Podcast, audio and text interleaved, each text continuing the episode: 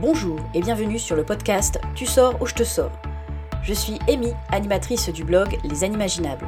Et chaque semaine, avec ce podcast, on vous partage nos astuces, nos idées et nos inspirations pour vous aider à sortir de la routine et à croquer la vie à pleines dents. Alors préparez-vous pour l'épisode du jour. C'est parti Bonjour à tous, j'espère que vous allez bien. Bienvenue dans ce nouvel épisode du podcast Tu sors ou je te sors. Aujourd'hui n'est pas coutume, nous allons vous parler d'un livre. Mais pas n'importe quel livre. Un livre qui va vous faire voyager de manière originale à travers de nombreux parcours cinématographiques.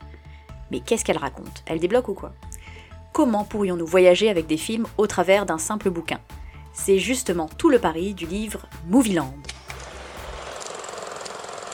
Alors, comment fonctionne le livre Movieland Ce livre est composé de près de 50 itinéraires différents sur plus de 260 pages.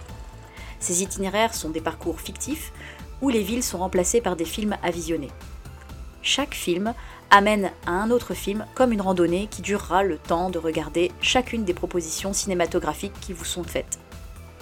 Pour être plus clair, chaque route proposée correspond à une thématique précise traitée de manière différente sur plusieurs films. Les thématiques proposées sont très variées. Western, paradoxe temporel, comédie romantique, gentleman cambrioleur ou même parc à thème. N'hésitez pas à visiter le site internet de Movieland pour découvrir l'interview très intéressante du créateur David Onrath. Il décrit notamment dans cette interview l'un de ses itinéraires appelé Humain, trop humain. Avez-vous trouvé le point commun entre Pinocchio, AI, intelligence artificielle de Steven Spielberg, ou même la fiancée de Frankenstein, ou encore Wally Ce parcours dure 10 heures et 24 minutes, et il vous emmène à la découverte de 10 films qui ont pour sujet des créatures ou des robots qui aimeraient être humains. Dans les dessins animés, en plus de Pinocchio, on aurait pu, par exemple, ajouter La Petite Sirène. Vous l'aurez sans doute compris, c'est une manière de découvrir comment certains sujets ont été traités au fil des époques au cinéma, ainsi que les différentes approches des scénaristes autour de ce même thème. Au total, c'est près de 1800 films qui ont été classés de manière thématique.